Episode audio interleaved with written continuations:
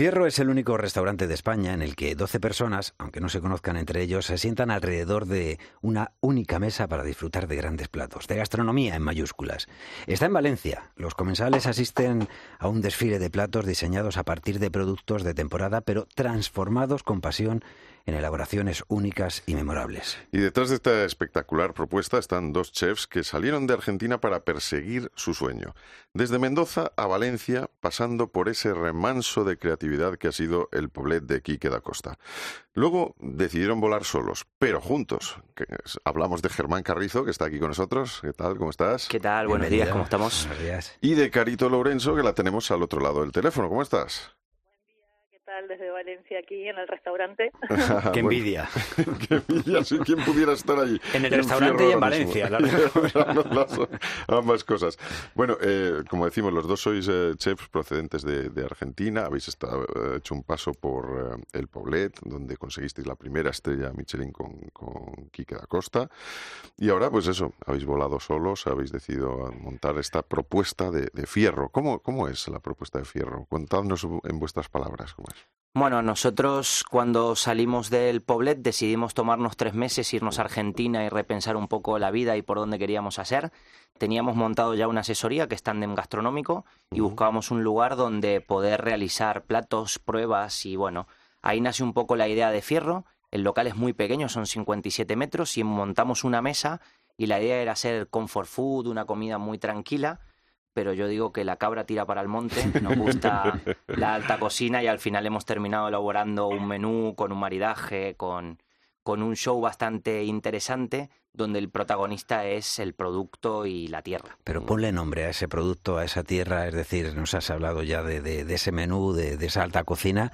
¿Qué productos, qué vamos a poder degustar, qué platos? Bueno, a día de hoy tenemos platos típicos de la tierra como la chiribía, mm. ostra, eh, anguila de la albufera, pato azulón. Eh, al final eh, eh, acabamos de terminar ahora la semana pasada el plato, un plato nuevo para la temporada y es una gamba de denia.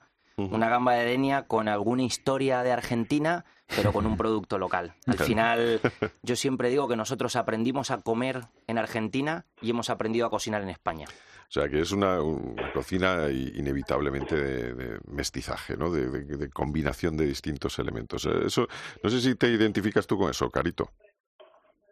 Bueno, la verdad es que eh, poco a poco hemos ido encontrando, como decía Ger, hemos ido encontrando nuestra, nuestro camino, nuestro estilo y estamos muy a gusto con la parte con la parte de local del producto, como decíamos antes, y pudiendo combinarlo con cosas que, que siempre hemos comido, que, que para nosotros son son sabores muy muy tradicionales, muy de casa y, y bueno, dándoles una vuelta y pudiendo también dar a conocer a la gente que nos visita cosas que, que para ellos no son nada habituales.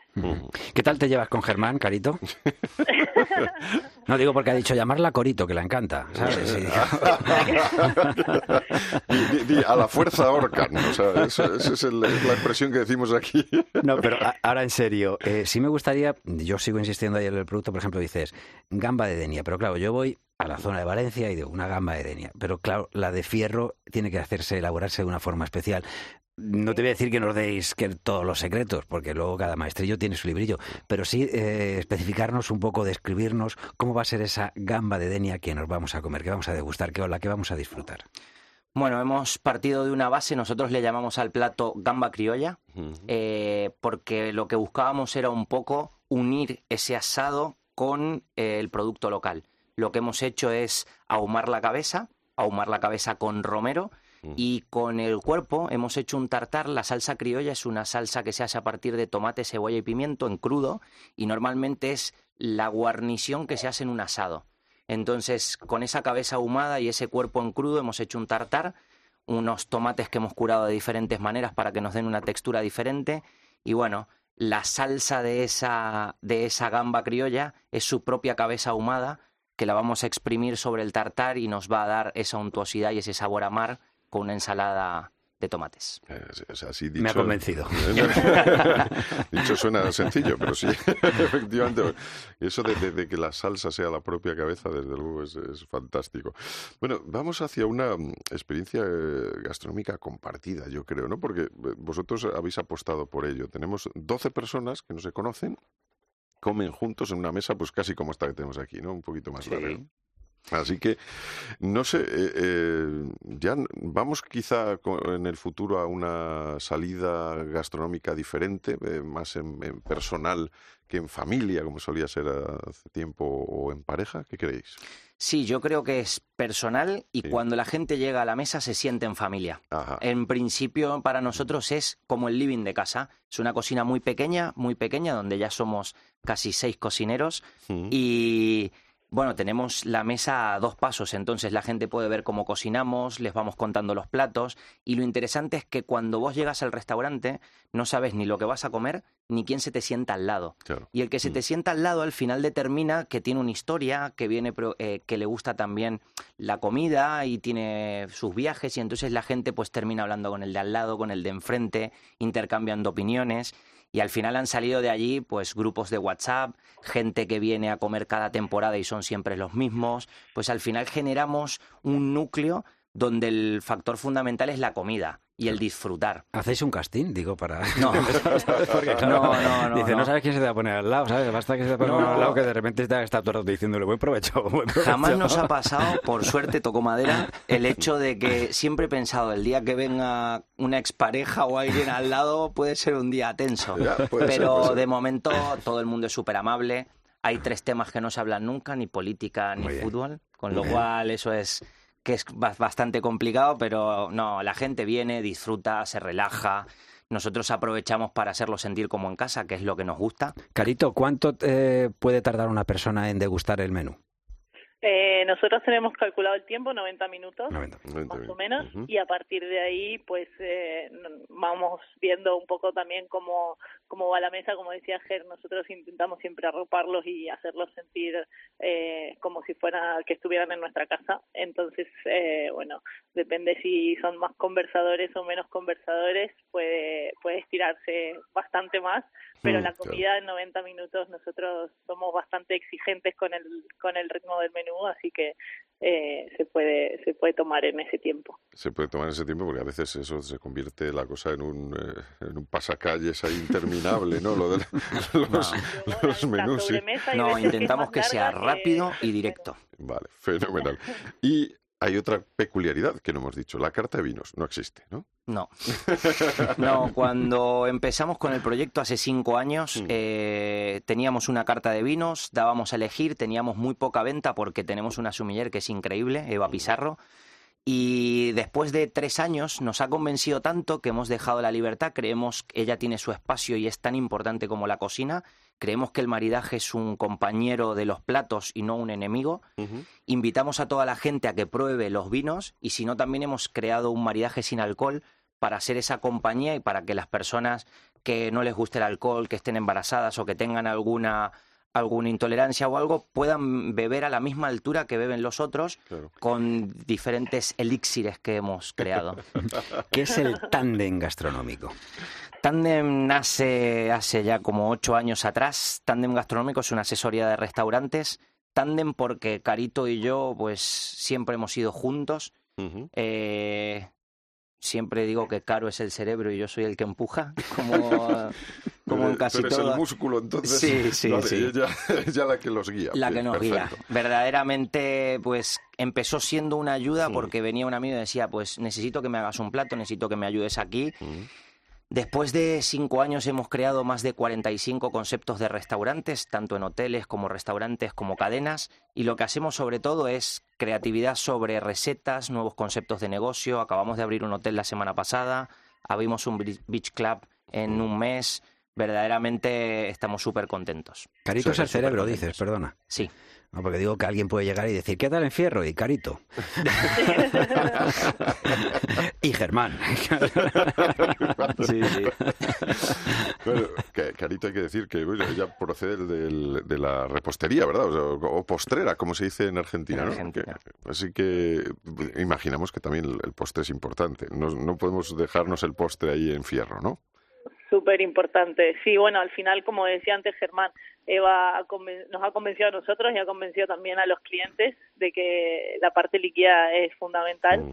y con la parte dulce hacemos un poco ese mismo trabajo, ¿no? Lo entendemos como, como un todo y, y la verdad es que jugamos mucho con ingredientes de la cocina salada también, eh, buscando, buscando sorprender también y estar a la misma altura de, de las técnicas y de los y de las elaboraciones que tenemos en el menú salado también en la, en la parte dulce. Yo estoy muy interesado en esto de últimamente del marketing porque estoy estudiándolo y así aprovecho también. y, pero no, pero tengo un mogollón de curiosidad porque el marketing basa mucho en la estrategia que va a seguir dependiendo de a quién va dirigido. En eh, un restaurante, por ejemplo, como Fierro, o sea, ¿quién, eh, ¿cuál suele ser el típico cliente?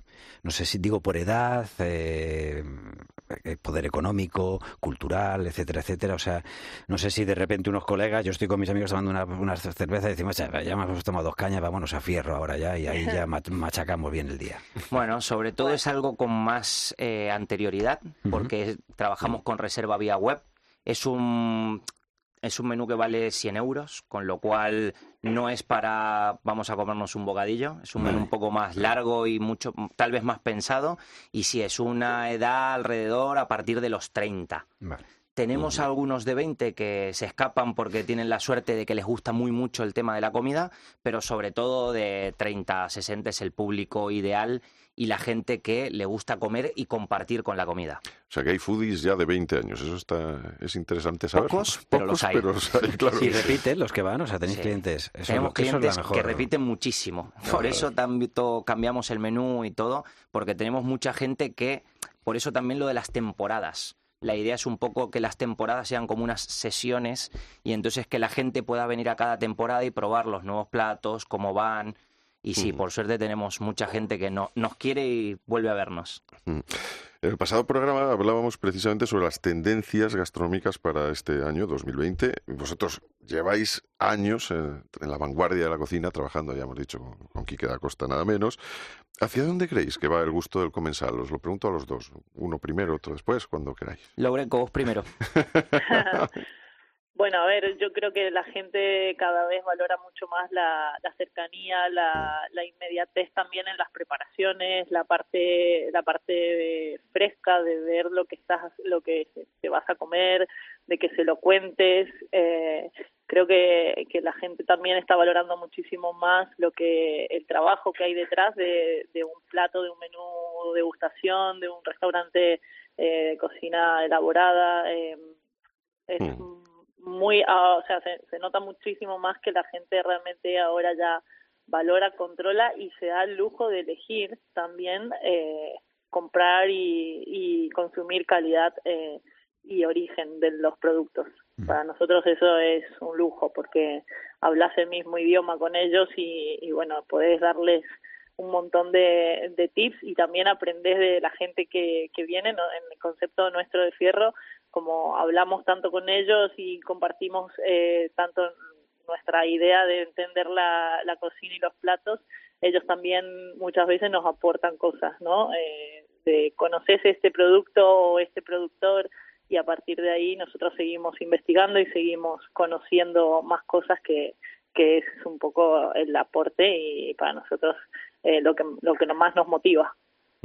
Te toca.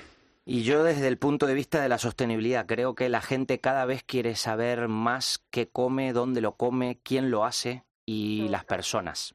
O sea, quiere conocer lo que llamamos la trazabilidad sí, la trazabilidad. hasta dónde, desde dónde viene y hasta que llega a la mesa. Tal cual. Y sigo pensando que la trazabilidad a veces no va en un sello, a veces no va en una marca, sino a veces va como en el plato que teníamos en su momento de la calabaza, donde nuestro productor tenía un huerto y él nos traía la calabaza y la calabaza solo tenía tierra, agua y sol.